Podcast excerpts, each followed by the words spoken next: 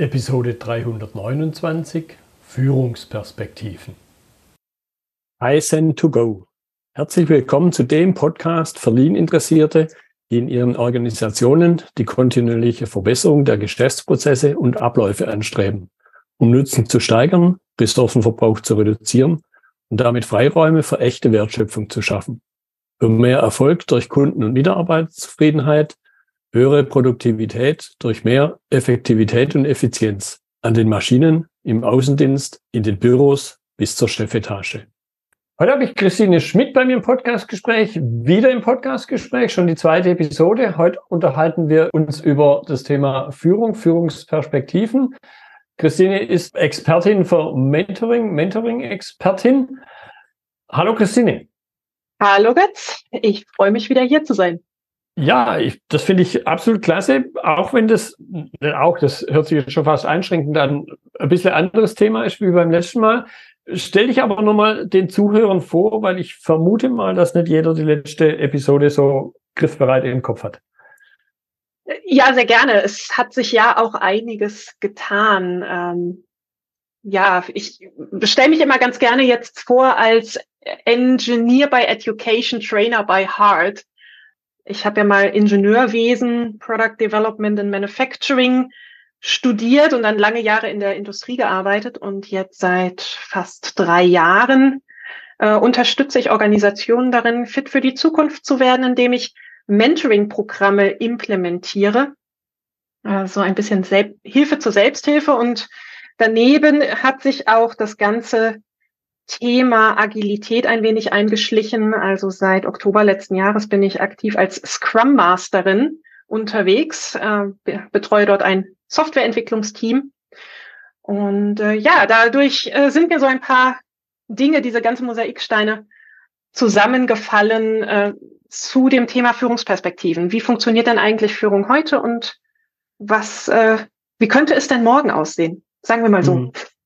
Ja, Jetzt muss man sicher, und das wird wahrscheinlich auch ein Teil unseres Gesprächs sein, sich über den Begriff Führungsperspektiven unterhalten. Aber ich gehe immer ganz gern so noch einen Schritt weiter zurück, in Anführungszeichen, und frage nach dem Auslöser für dich, dass du, dass es für dich überhaupt ein Thema geworden ist, dich mit dem Begriff Führungsperspektiven zu beschäftigen.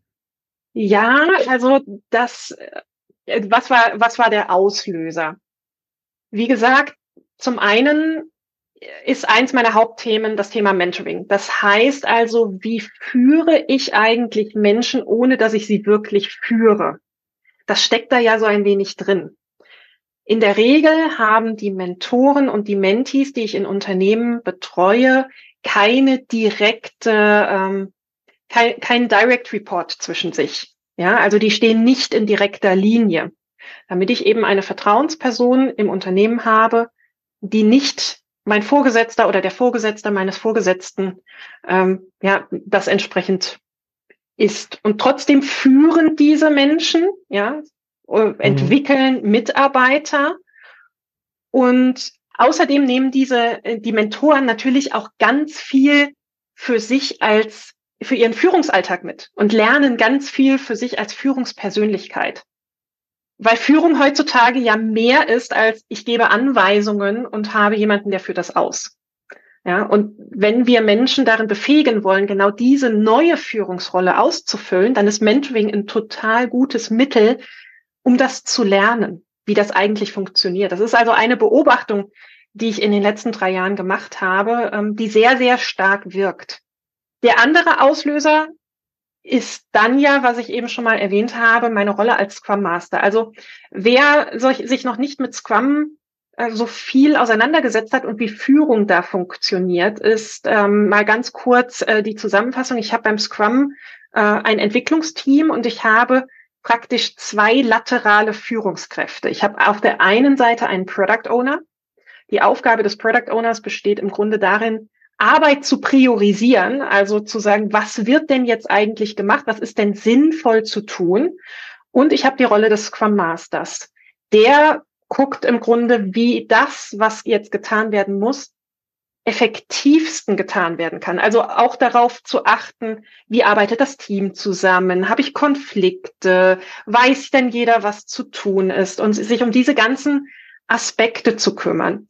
Und diese zwei Rollen, die haben beide keine disziplinarische Führungsverantwortung, also wie im klassischen, ähm, in der klassischen Organisation. Und das finde ich sehr, sehr spannend, dass das sehr gut funktioniert und ja auch aus dem, aus dem Aspekt des Agilen heraus sich entwickelt hat, ähm, was eben schnelle Anpassungen notwendig macht. Ja, also die Idee dahinter ist ja, wenn ich einen, ein gut eingespieltes Team habe, wenn ich jemanden habe, der, der großes Vertrauen genießt im Team und einfach sagt, wo, wo, was wird jetzt getan, also der Product Owner, dann kann ich sehr, sehr schnell auf äh, neue Dinge mich einstellen. Und das ist ja ein Skill, der gerade heutzutage total wichtig ist.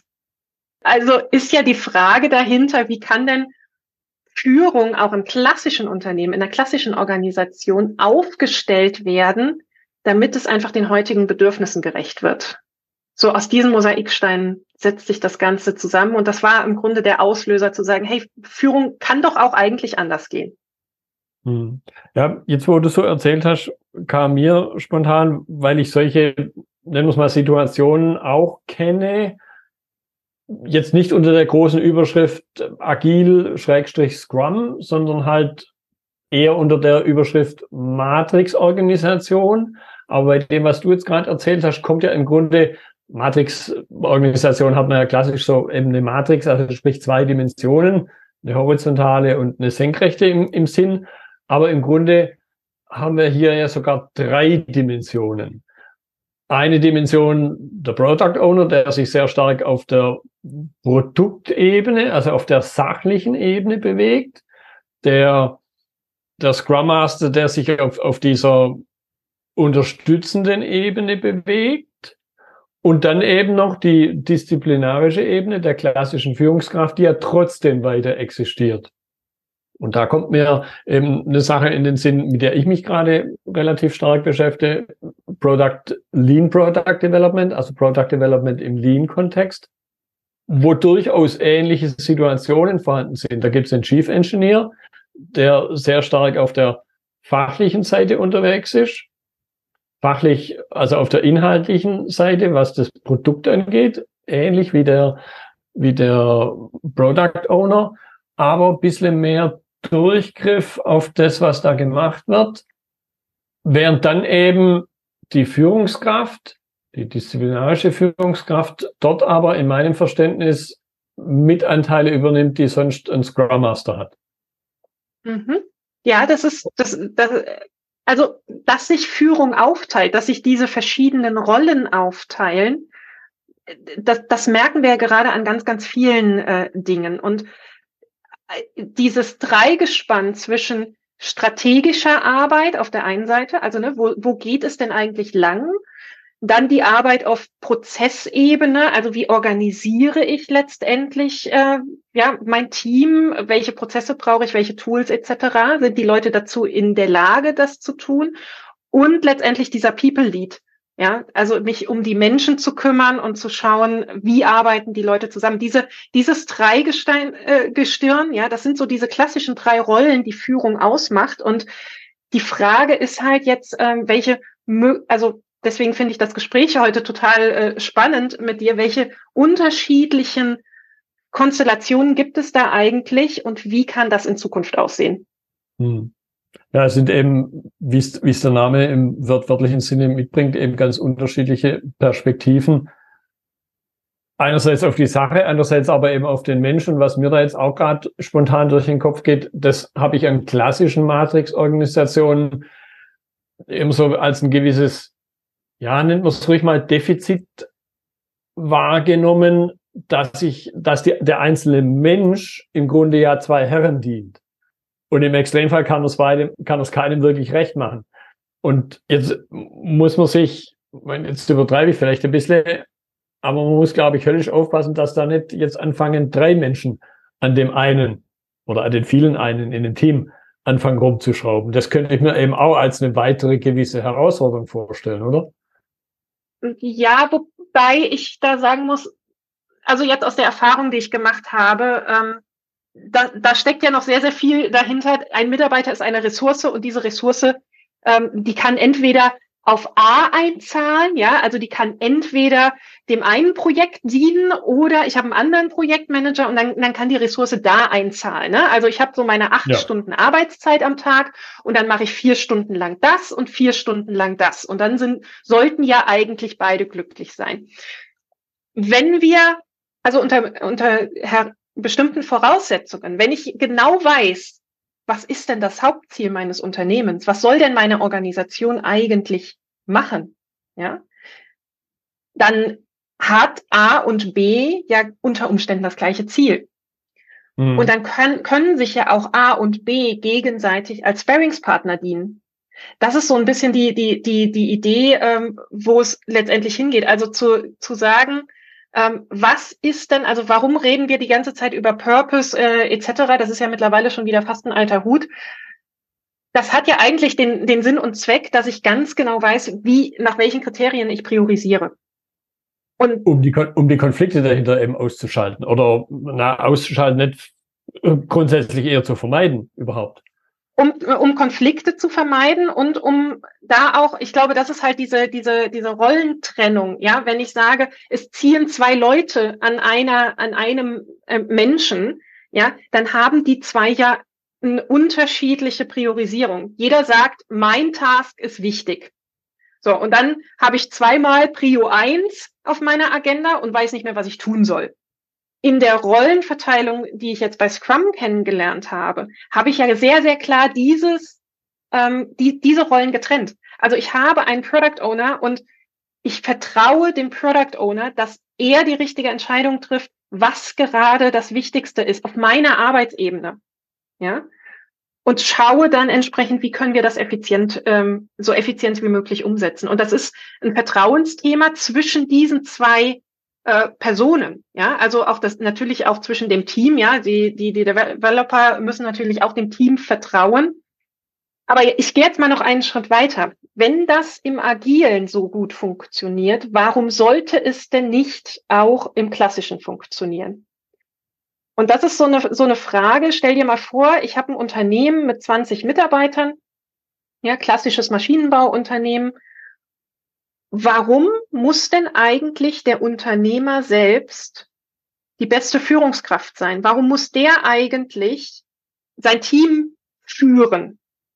Können wir nicht eigentlich auch sagen, wenn der Unternehmer ein richtig guter Product Owner ist, das heißt, wenn der strategisch weiß, was an, an meinem Markt gerade abgeht, wenn ich weiß als Unternehmer, äh, was muss jetzt getan werden, muss ich dann wirklich selber noch mein Team führen? Das ist so eine Frage, die ich äh, mir gestellt habe. Oder ist es nicht auch möglich, ein Konzept, ich nenne es jetzt mal Leadership as a Service einzuführen?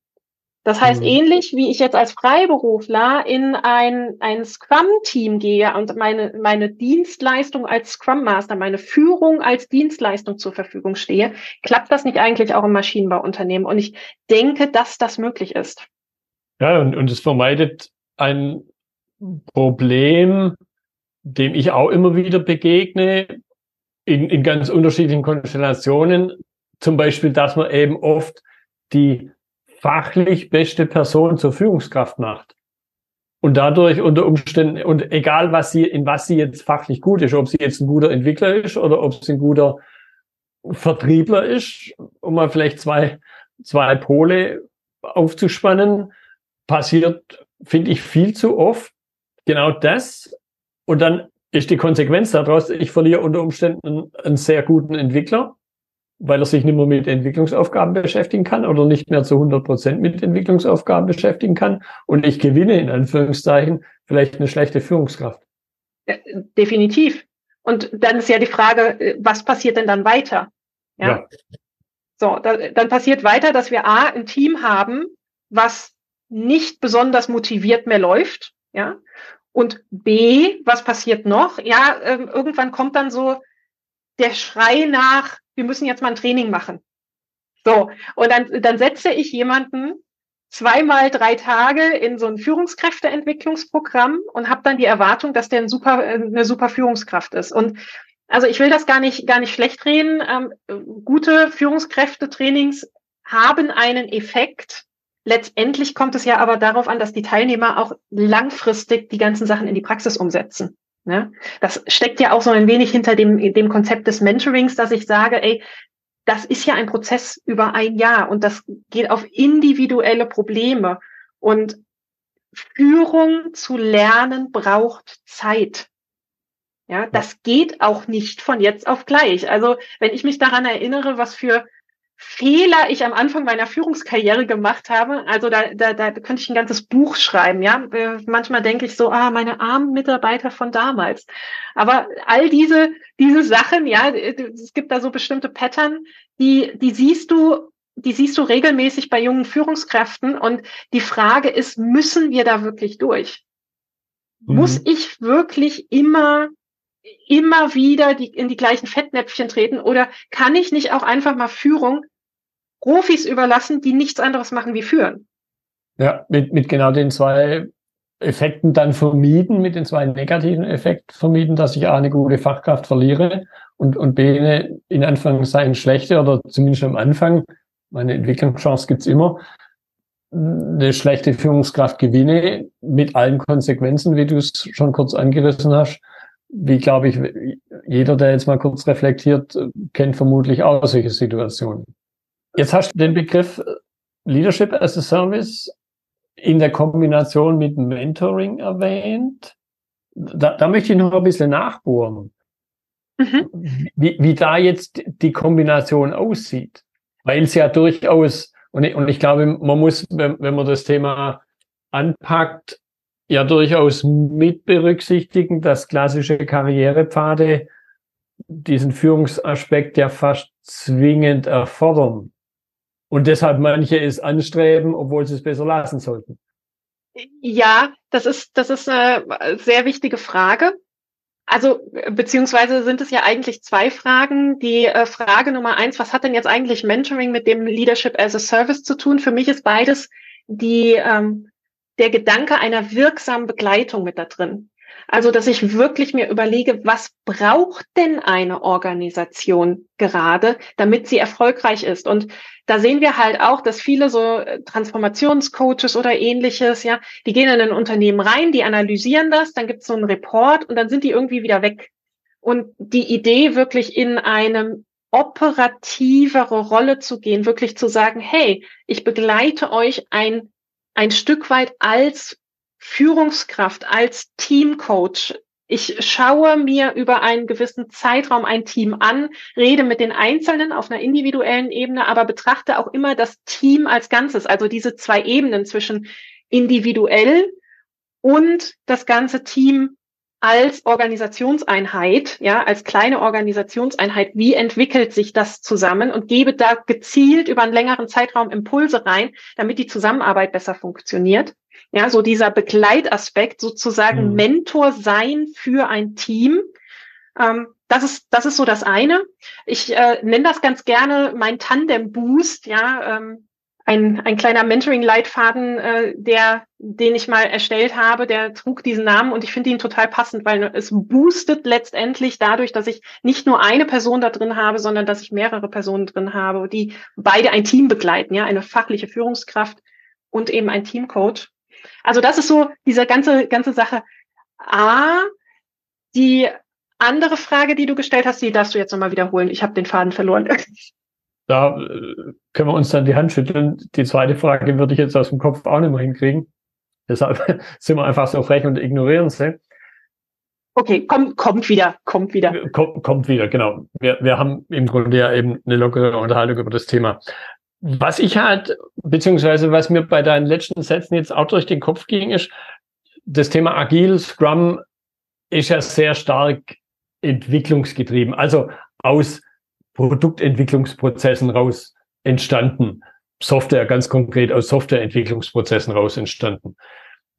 Und mit dem, was du jetzt aber gerade erzählst, glaube ich, kann es auch gelingen, einen weiteren Schritt zu machen, der ja durchaus außerhalb von unseren zwei Köpfen auch schon entstanden ist, wenn Organisationen versuchen, Scrum einzuführen, obwohl sie eigentlich keine Produktentwicklungsorganisationen mhm. sind und dann manchmal scheitern, weil halt die klassischen Ausbildungen in dem Kontext sich sehr stark auf das Thema Produktentwicklung konzentrieren. Und dann fehlt aber dieser, dieser Transfer in den ganz normalen, in Anführungszeichen, Führungskontext auch. Und bei dem, was du jetzt gerade erzählt hast, ging mir eben noch durch den Kopf, und vielleicht äh, greifen wir so den Faden auch wieder auf, dass es auf dem Weg gelingen kann, eben sich aus diesem, aus diesem relativ abgegrenzten Ökosystem Produktentwicklung, Softwareentwicklungsprozess rauszubewegen und die guten Elemente, die da ja drinstecken, die du schon aufgezählt hast,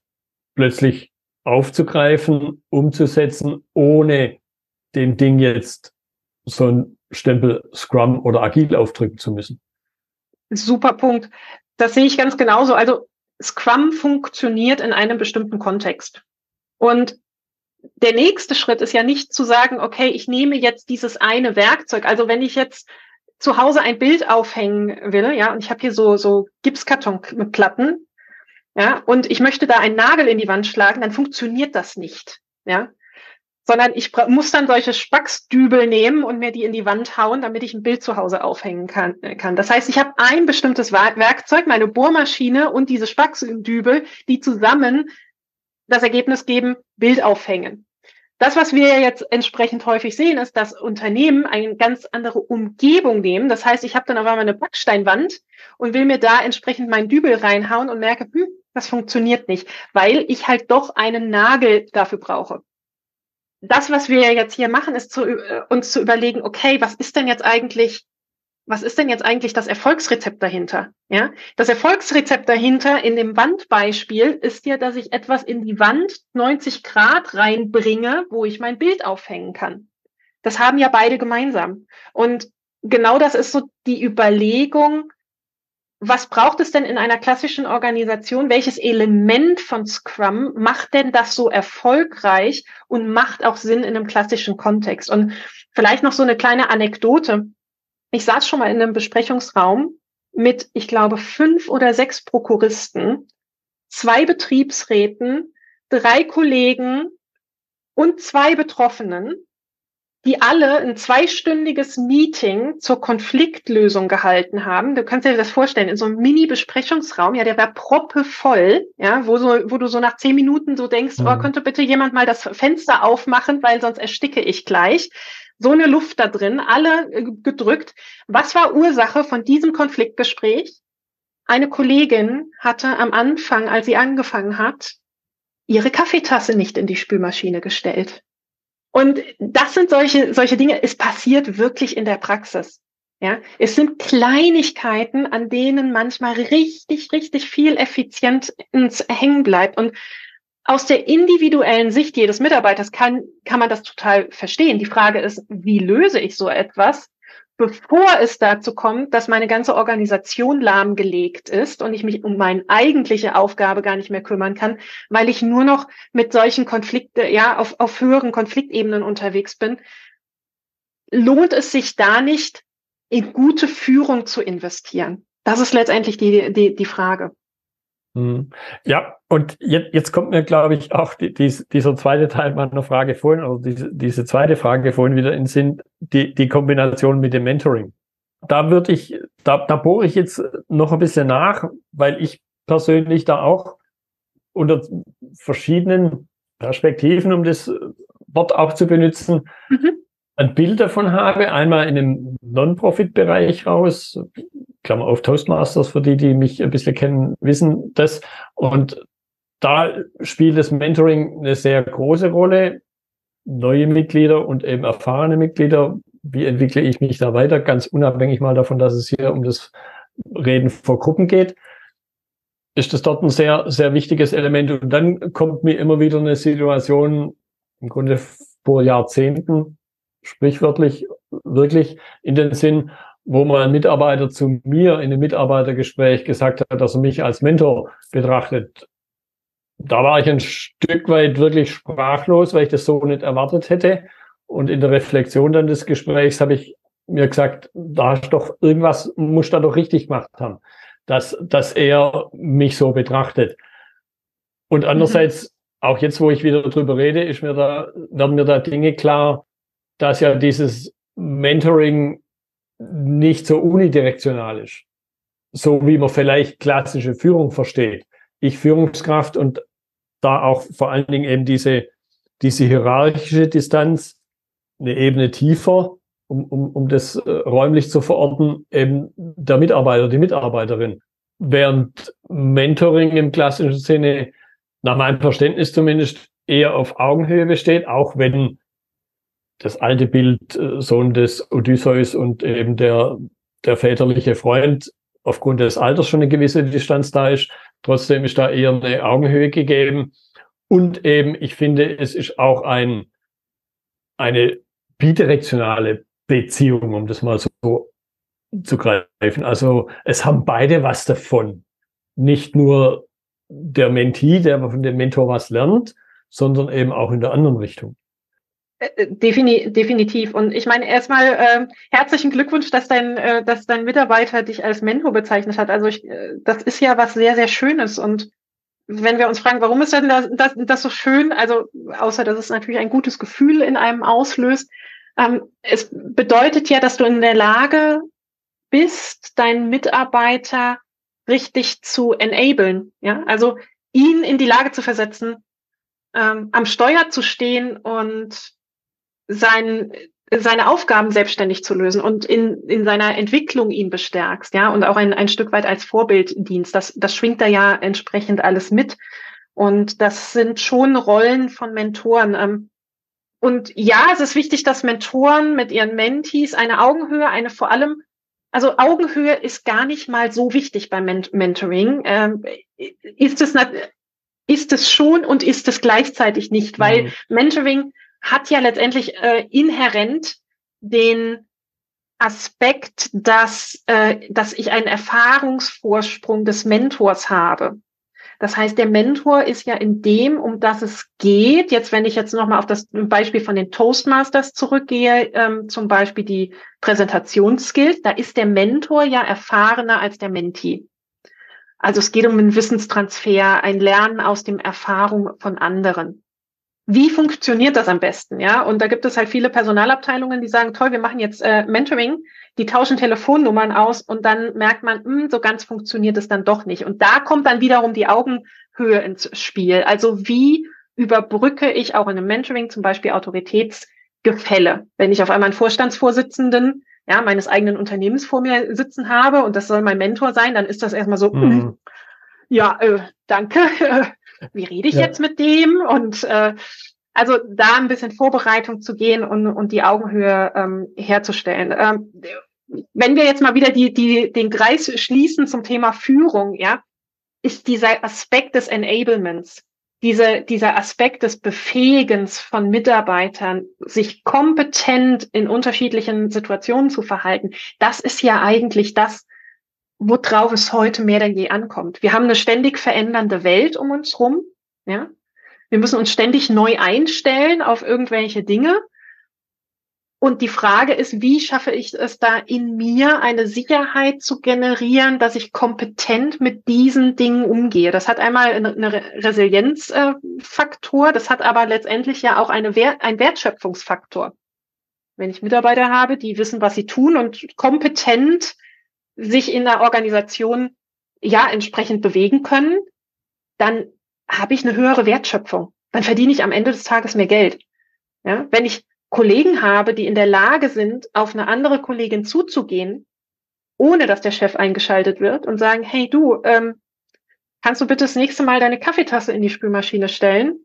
Und die Kollegin sagt, aber klar, sorry, ist mir gar nicht aufgefallen dann habe ich ja selbst organisiert einen Konflikt gelöst, ohne dass der über drei Führungsebenen eskaliert.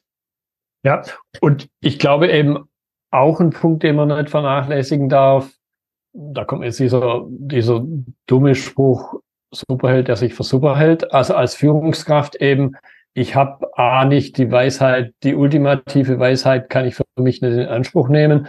Und B, rein physikalisch ist es praktisch nicht möglich, die gleiche Leistung selber zu erbringen, wie wenn ich halt fähige Mitarbeiter habe. Weil ich mich ja nicht klonen kann. Beziehungsweise, wenn ich es könnte, dann gelingt es nur dadurch, dass ich ein Stück weit auch mein Wissen in die ja, in die, in die Köpfe, der Begriff Befähigung, den du verwendet hast, der anderen Menschen reinbringe und mich für diese einzelne Aufgabe ein Stück weit ja überflüssig mache. Das ist, das ist die Idealvorstellung, wobei wir da ja auch noch den Aspekt nicht vergessen dürfen. Und deswegen finde ich das Bild, diese, diese Rollenverteilung bei Scrum so clever. Wir dürfen nicht vergessen, es muss halt einen geben, wenn ich jetzt effizient arbeiten möchte, wenn ich effektiv arbeiten möchte, der sich damit beschäftigt, was machen wir zuerst? Was steht gerade auf der Agenda? Und ich brauche eine Organisation, die dieser Person vertraut, ja, wo ich auf der einen Seite in ein, eine Feedback-Schleife gehen kann, wo ich sagen kann, oh, lass uns dann nochmal drüber sprechen. Äh, ich sehe noch die und die und die Risiken da drin oder ich sehe die und die Chancen. Lass uns das doch mal versuchen.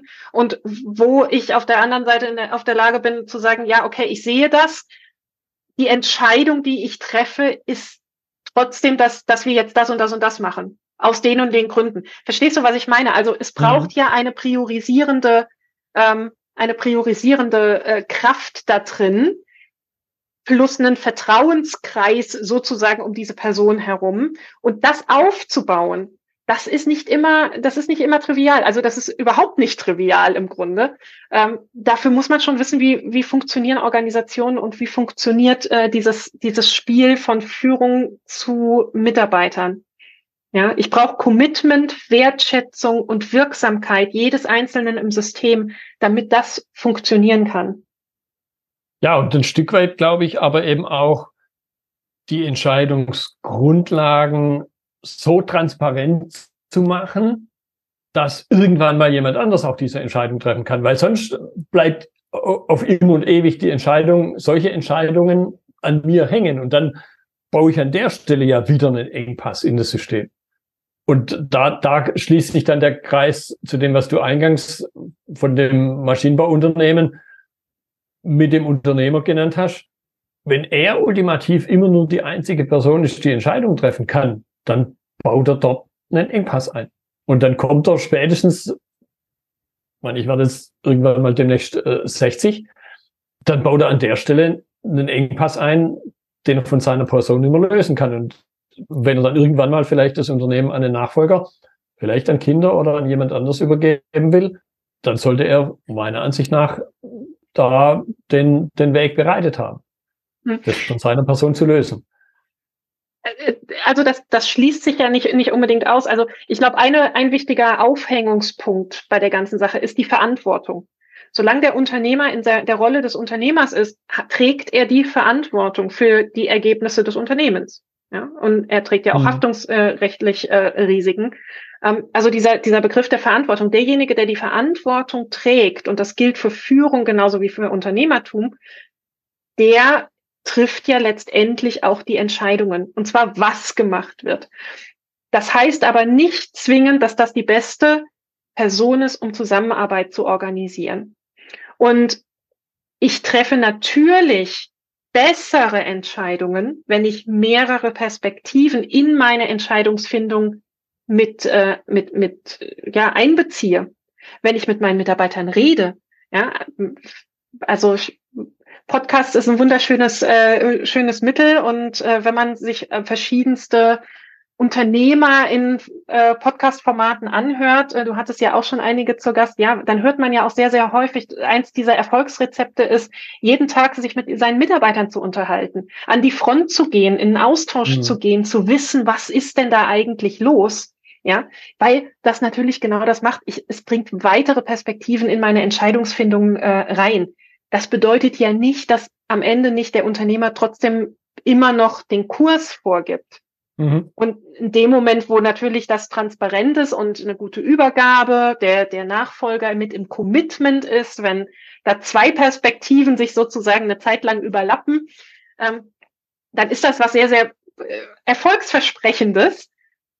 Nichtsdestotrotz kommt dann halt irgendwann der Punkt, wo dann der Nachfolger ja, ins Handelsregister eingetragen wird und dann eben auch in der Rolle ist und die Verantwortung trägt. Nichtsdestotrotz ich kann mir ja jemanden mit reinholen, der entsprechend sagt, äh, ich kümmere mich mal darum, dass das Team gut funktioniert, dass sich jeder abgeholt fühlt, dass die Leute in Commitment, Wertschätzung, Wirksamkeit sind. Und diese Hüte, die mir vielleicht nicht gefallen bei der Führung, die vielleicht auch zu viel sind oder wo ich sage, boah, will ich mich mal mit beschäftigen, aber vielleicht nicht gerade jetzt. Dazu sagen, okay, ich äh, habe noch jemanden an der Hand, der sich genau damit auskennt und mich in der Realisierung meiner Vision unterstützt. Das ist so das Führungsverständnis. Ja, das, das möchte ich jetzt gerade mal ein bisschen aufgreifen. Und, und allein bei dem letzten Satz, den du gesagt hast, äh, ist mir dann sofort wieder eingefallen mit, mit diesen mehreren Hüten. Und ich habe aber trotzdem nur einen Kopf.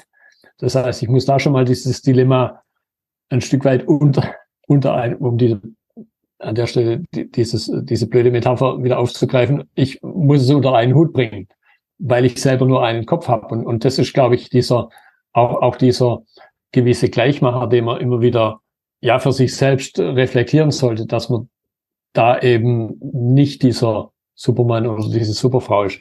Auf, auf was ich jetzt noch ein bisschen raus möchte, ist dieser von dir erwähnte Punkt Leadership as a Service und welche, ja, kann man es Erfahrungen nennen, du damit schon gemacht hast, welche Rückmeldungen dir dazu auch schon gegeben wurden. Hm. Weil jetzt in, ich glaube, in unser beider Verständnis sowohl Scrum agil als auch durch meine Lean-Brille sollte man ja Dinge nicht tun, für die es keinen Markt gibt, also für die es kein Kundenbedürfnis gibt in dem Sinne, auch wenn vielleicht am Anfang die Kunden noch gar nicht wissen, dass sie es brauchen. Definitiv. Und ich meine, eine der, der großen Fragezeichen, die mich, ähm, als ich mit dieser Idee äh, kam, von, von äh, ja, meinen Bekannten und meinem Netzwerk aus äh, natürlich an mich herangetragen worden ist. Glaubst du denn, dass Unternehmer diese Führungsrolle abgeben wollen?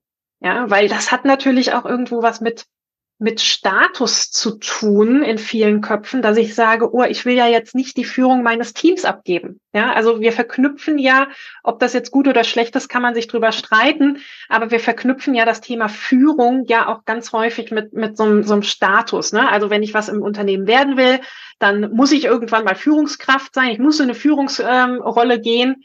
Ähm, und das, das, da ist ja noch ganz, ganz viel einfach gesellschaftlich der, der, der Status mit drin. Ähm, und daher habe ich eine Umfrage gemacht, ja, ähm, auf verschiedenen Plattformen und im Netzwerk äh, gestreut und habe gefragt, hey, was haltet ihr denn von dem Thema? Beantwortet mir hier doch mal ein paar Fragen dazu, auch wenn ihr denkt, das ist total Humbug. Ja, mhm. würde ich niemals machen. Weil genau da wollte ich so ein Gefühl dafür kriegen, wie stehen da denn die Aktien? Was, was denken denn die Unternehmer und Führungskräfte ähm, darüber? Ja, das, das Thema Teamführung aus diesem Sinne abzugeben. Und das Überraschende ist, also ich habe eine ganze Menge äh, Rückläufe gekriegt. Rund 60 Prozent 60 Prozent äh, der Menschen mit zwischen vier und 50 äh, Mitarbeitern ja, hatten die. 60 Prozent dieser Menschen können sich vorstellen, das Thema Führung Teamführung auszulagern.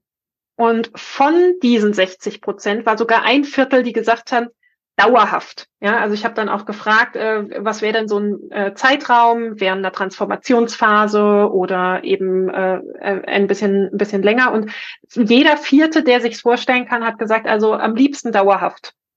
Ja, dass okay. sich jemand darum kümmert. Das war also sehr sehr spannend. Äh, durchaus auch mehr, als ich, äh, als ich ursprünglich gedacht habe. Ja, hätte ich jetzt so spontan auch nicht vermutet.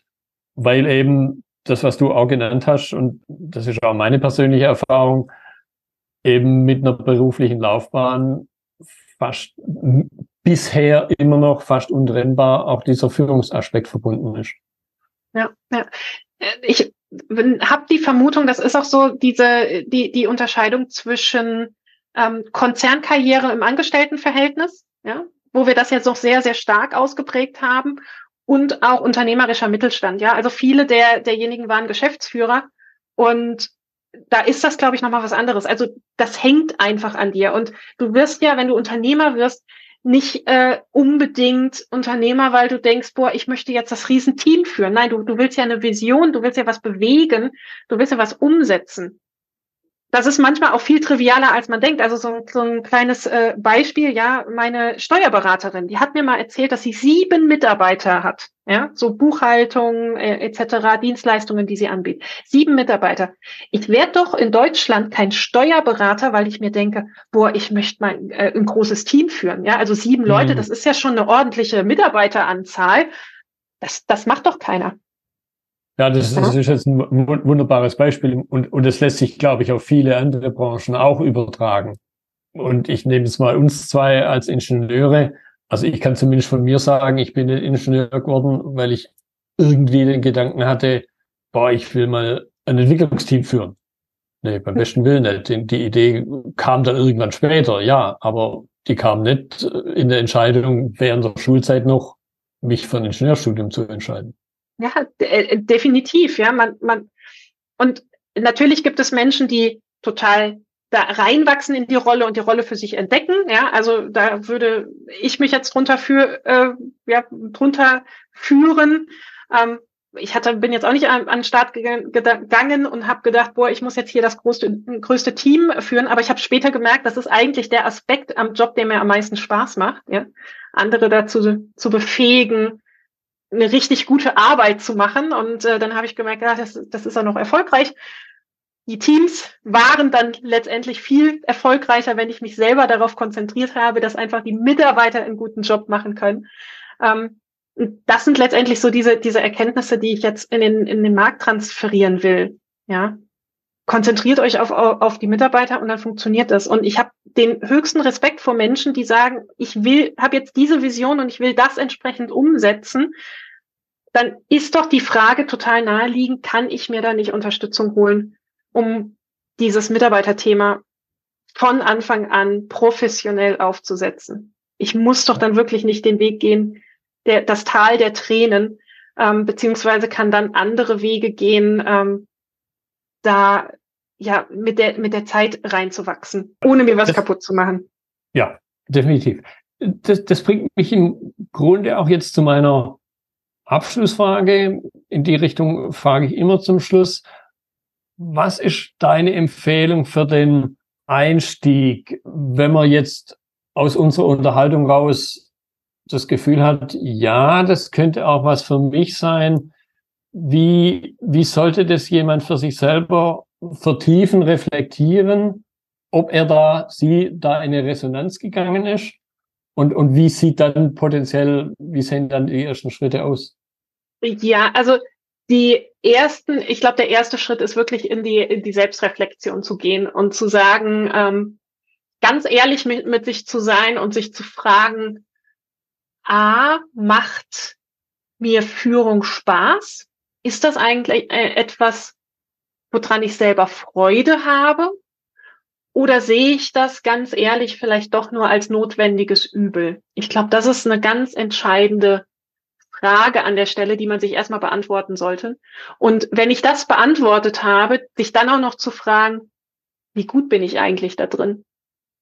Wie gut bin ich eigentlich in der Mitarbeiterführung und ist mein Level, wo ich gerade stehe, gut genug an dem Punkt, was ich brauche, um mein Unternehmen voranzubringen? Und wenn ich da eine der zwei Fragen mit Nein beantworte, ich glaube, dann ist der, der richtige Schritt äh, zu sagen, okay, ich hole mir da mal externe Unterstützung und schau mal, wie das funktioniert. Also, dass ich letztendlich einen Teamcoach mir reinhole und sage, kümmere dich bitte darum, dass mein Team läuft. Und das sind meine, meine Sachen, wo ich hin will. Das hat ja auch den Vorteil, dass ich denjenigen noch als Sparringspartner mit nutzen kann und merke dann relativ schnell, dass wenn das Team gut performt, dann bringen die ja auch mehr Ideen, mehr Wertschöpfung mit rein.